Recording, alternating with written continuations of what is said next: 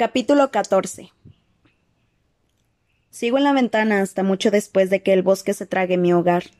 Esta vez ni siquiera tengo la vaga esperanza de regresar. Antes de los primeros juegos le prometí a Prim que haría todo lo posible por ganar, y ahora me he jurado a mí misma que haré todo lo posible por mantener a Pita con vida. Nunca haré el viaje de vuelta. Ya había pensado las últimas palabras que dedicaría a mis seres queridos, la mejor forma de cerrar las puertas y dejarlos a todos tristes, pero a salvo al otro lado. El Capitolio me ha robado hasta eso. Les escribiremos cartas, Katniss, dice Pita detrás de mí. Así será mejor, les dará algo nuestro a lo que aferrarse. Hamish se las hará llegar si. si hace falta. Asiento y me voy directa a mi habitación. Me siento en la cama sabiendo que nunca escribiré esas cartas. Serán como el discurso que intenté escribir en honor a Rui y Trash en el Distrito 11. En mi cabeza estaba todo claro y las palabras surgieron sin problemas cuando estuve delante de la multitud, pero no delante del papel. Además, se suponía que irían acompañadas de abrazos y besos, una caricia al pelo de Prim, otra de la cara de Gale, un apretón de la mano de Match. No puedo decírselo acompañado de una caja de madera con mi frío cadáver dentro. Demasiado desconsolada para llorar, lo único que quiero es acurrucarme en la cama y dormir hasta que lleguemos al Capitolio mañana por la mañana. Sin embargo, tengo una misión. No, es más que una misión. Es mi último deseo. Mantener a Pita con vida. Aunque parezca poco probable teniendo en cuenta la rabia del Capitolio, es importante que esté en plena forma. Y eso no pasará si me quedo lamentándome por todas las personas de casa a las que quiero. Vamos allá, me digo. Despídete y olvídate de ellos. Hago lo que puedo, los libero como si fuesen pájaros en una jaula cuya puerta vuelvo a cerrar para evitar que regresen. Cuando Effie llama a la puerta para la cena estoy vacía, pero la ligereza no es del todo desagradable. La comida está poco animada, tanto que de hecho guardamos silencio durante largos periodos, solo interrumpidos por el cambio de platos. Una sopa fría de puré de vegetales, pasteles de pescado con un cremoso paté de lima, aquellos pajaritos rellenos de salsa de naranja, un arroz salvaje y berros, natillas de chocolate salpicadas de cerezas. Pita y Effie intentan iniciar alguna conversación sin éxito. Me encanta tu nuevo cabello, Effie, comenta Pita. Hmm. Gracias. Lo pedí expresamente para que fuera a juego con el broche de Katniss. Pensaba conseguirte una pulsera dorada para el tobillo y quizá un brazalete de oro para Hamish, o algo así, para que parezcamos todos un equipo. Está claro que Effie no sabe que mi sinsajo ahora es un símbolo de los rebeldes, al menos en el Distrito 8. En el Capitolio no es más que un recordatorio divertido de unos juegos del hambre especialmente emocionantes. ¿Qué otra cosa iba a hacer? Los rebeldes de verdad no pondrían un símbolo secreto en algo tan duradero como una joya. Lo dibujarían en una galleta de pan que pudiera comerse en un segundo en caso necesario. Creo que es una gran idea, dice Pita, ¿Qué te parece, Hamish? Sí, lo que quieran, responde Hamish. No está bebiendo, pero me doy cuenta de que le encantaría. Los camareros se llevaron la copa de vino de Effie cuando ella vio el esfuerzo que hacía su compañero, pero Hamish seguía en un estado lamentable. De haber sido él el tributo, no le debería nada a Pita y podría emborracharse todo lo que quisiera.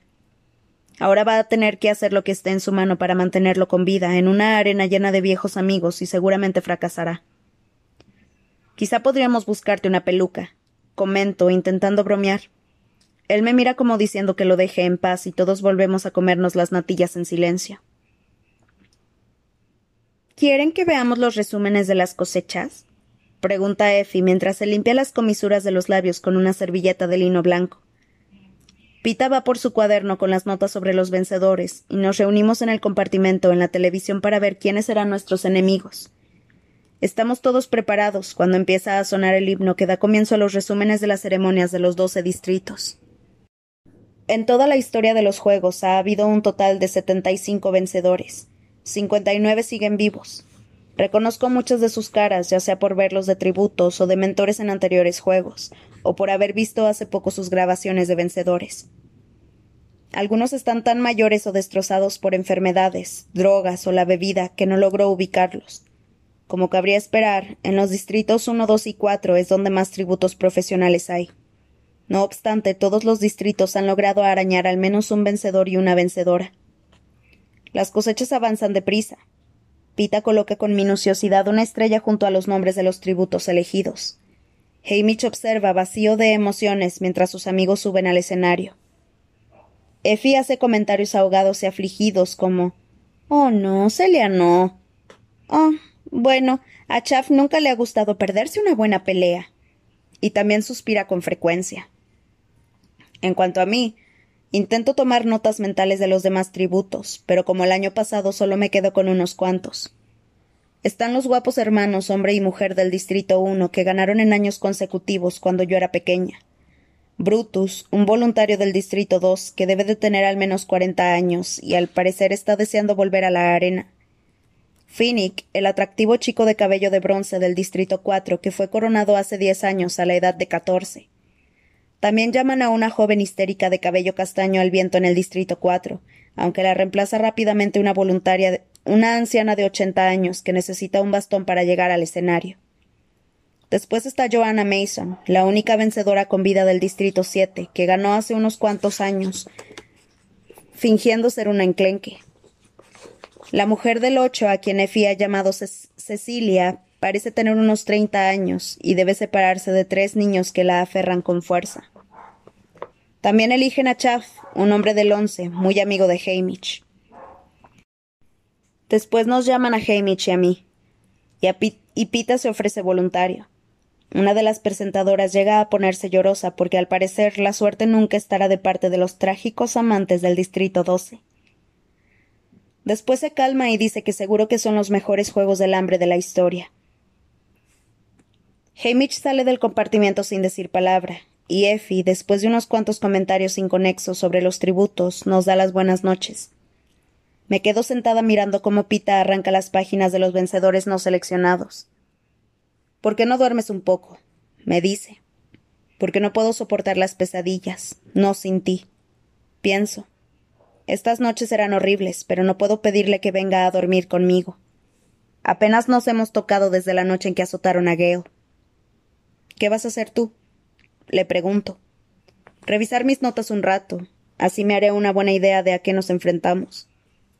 Aunque tendré que repasarlo todo por la mañana contigo.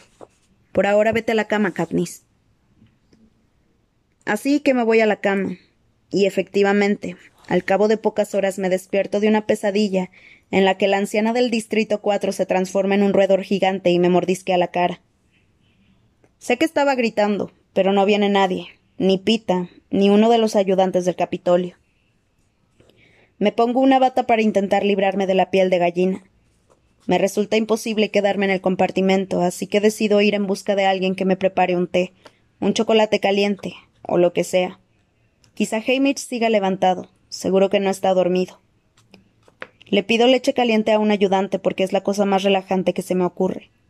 Como oigo voces en la sala de la televisión, entro y me encuentro con Pita, que tiene al lado de él en el sofá la caja que envió Effie con las cintas de los anteriores Juegos del Hambre.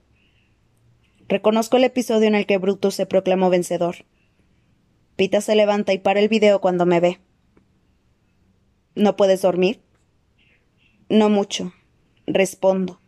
Me tapo más con la bata al recordar a la anciana que se transformaba en roedor. ¿Quieres hablar de ello? A veces hablar ayuda, pero sacudo la cabeza. Me hace sentir débil que me atormente la gente contra la que todavía no he luchado. Cuando Pita extiende los brazos, voy directa a ellos. Es la primera vez que me ofrece un gesto de cariño desde que anunciaron el vasallaje de los veinticinco. Hasta ahora se ha comportado como un entrenador muy exigente, siempre presionando, siempre insistiendo en que Hamish y yo corramos más deprisa, comamos más y conozcamos mejor al enemigo. Amante, ni de lejos, Incluso dejó de fingir ser mi amigo. Le abrazo con fuerza el cuello antes de que pueda ordenarme que haga flexiones o algo parecido.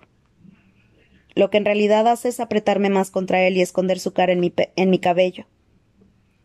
El punto en el que sus labios rozan mi, mi cuello irradia calor, un calor que se extiende lentamente por el resto de mi cuerpo. Es una sensación tan agradable, tan increíblemente agradable que sé que no seré la primera en soltarme. ¿Y por qué iba a hacerlo? Le he dicho adiós a Gale. No volveré a verlo, seguro. Nada de lo que haga puede hacerle daño. No lo verá, o pensará que estoy actuando para las cámaras. Eso al menos es un peso que me quito de encima.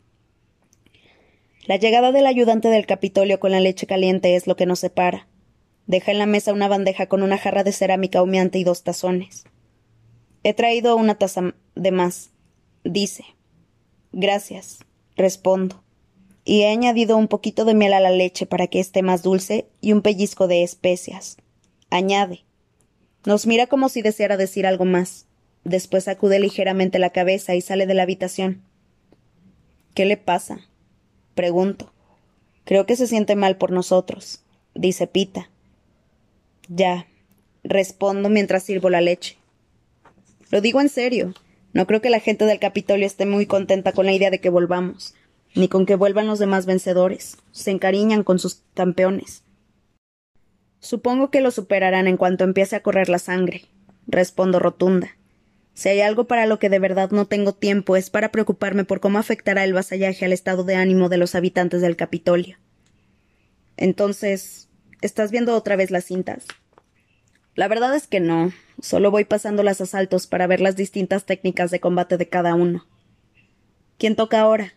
Pregunto. Elige tú, responde él acercándome la caja. Las cintas están marcadas con el año de los juegos y el nombre del vencedor. Meto la mano y de repente encuentro una que no hemos visto. El año es el 50, lo que significa que se trata del segundo vasallaje de los 25, y el nombre del vencedor es Hamish Abernathy. Esta no la hemos visto. Digo.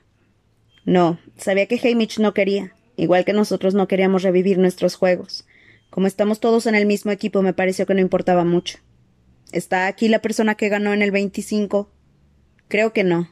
Fuera quien fuera debe de haber muerto, y Effie solo me envió los vencedores a los que podríamos tener que enfrentarnos. Pita sopesa la cinta de Hamish en la mano. ¿Por qué? ¿Crees que deberíamos verla? Es el único vasallaje que tenemos. Quizá descubramos algo importante sobre cómo funciona. Respondo, aunque me siento rara. Es como si invadiéramos la intimidad de Hamish. No sé por qué, ya que todo es público, pero así me siento. Debo reconocer que también tengo muchísima curiosidad. No tenemos por qué decírselo a Hamish. Está bien, acepta Pita. Mete la cinta y yo me acurruco a su lado en el sofá con la leche, que está deliciosa con la miel y las especias, y me pierdo en el interior de los, de los quincuagésimos Juegos del Hambre. Después del himno muestran al presidente Snow sacando el sobre del segundo vasallaje de los veinticinco. Parece más joven, aunque igual de repulsivo. Lee el cuadrado de papel con la misma voz onerosa que utilizó en el nuestro, informando a Panem de que en honor al vasallaje de los veinticinco habrá el doble de tributos de lo normal. Los editores cortan y pasan directamente a las cosechas, donde llaman a una persona tras otra. Cuando llegamos al distrito 12 estoy ya completamente abrumada por el número de chicos que van a una muerte segura. Hay una mujer que no es Effie sacando los números del 12, pero ella también empieza diciendo las damas primero. Anuncia el nombre de una chica de la beta, por el aspecto que tiene, y después oigo el nombre Macy Lee Donner. ¡Oh! exclamo. Era amiga de mi madre. La cámara la encuentra en la multitud aferrada a otras dos chicas, todas rubias, todas hijas de comerciantes. Creo que esa que la abraza es tu madre, dice Pita en voz baja, y tiene razón. Mientras Macy Lee Donner se suelta con valentía y se dirige al escenario, Veo de refilón a mi madre a mi edad, y nadie había exagerado sobre su belleza. De su mano hay otra chica que llora y es idéntica a Maisie Lee, pero también se parece mucho a otra persona que conozco. Match, digo, es su madre. Maisie Lee y ella eran gemelas o algo así. Mi padre lo comentó una vez. Pienso en la madre de Match, la mujer del alcalde Undersea, que se pasa la vida en cama presa de un dolor terrible, aislada del mundo. Nunca me había dado cuenta de que mi madre y ella compartían esta conexión. Pienso en cómo apareció Match en medio de la tormenta de nieve para llevarle analgésicos a Gale. Pienso en el broche del cinzajo y en lo mucho que cambia su significado ahora que sé que su anterior propietaria era la tía de Match, Macy Lee Donner, un tributo asesinado en la arena. El nombre de Hamish es el último. Me resulta más chocante verlo a él que a mi madre joven y fuerte. Cuesta reconocerlo, pero era bastante atractivo, con el pelo oscuro y rizado. los relucientes ojos verdes típicos de la beta, e incluso entonces ese aire de peligro. Oh, Pita, no creerás que fue él quien mató a Macy, ¿verdad? Estallo, aunque no sé por qué no soporto la idea. Con cuarenta y ocho jugadores, diría que no es probable. Vemos rápidamente el desfile de los carros, en el que los chicos del Distrito 12 van vestidos con unos horrorosos trajes de mineros, y las entrevistas. No hay mucho tiempo para fijarse en nadie, pero como Hamish será el vencedor, sí que nos ofrecen una conversación completa de nuestro mentor con César Flickerman, que está exactamente igual, con su centellante traje azul marino, aunque con el pelo, los párpados y los labios de color verde oscuro.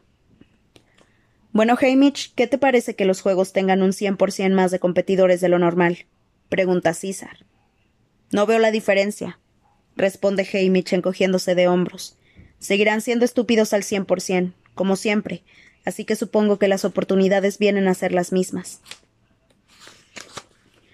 El público rompe a reír, y Hamish esboza una media sonrisa, mordaz, arrogante, indiferente.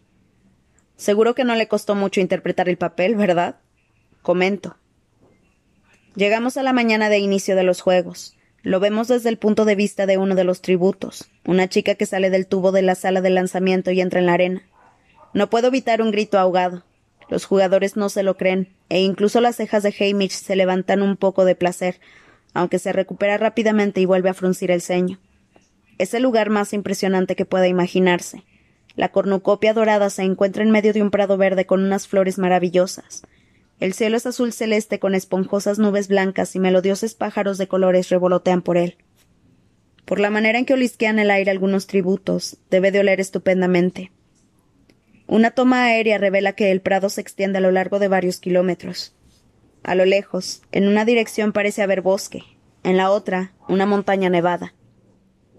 La belleza desorienta a muchos jugadores, porque cuando suena el gong, la mayoría da la impresión de estar intentando despertarse de un sueño. Aunque no Hamish, que llega rápidamente a la cornucopia y se hace con armas y una mochila de suministros. Se va hacia el bosque antes de que la mayor parte de sus competidores salgan de las plataformas. Dieciocho, tributos mueren en el baño de sangre del primer día.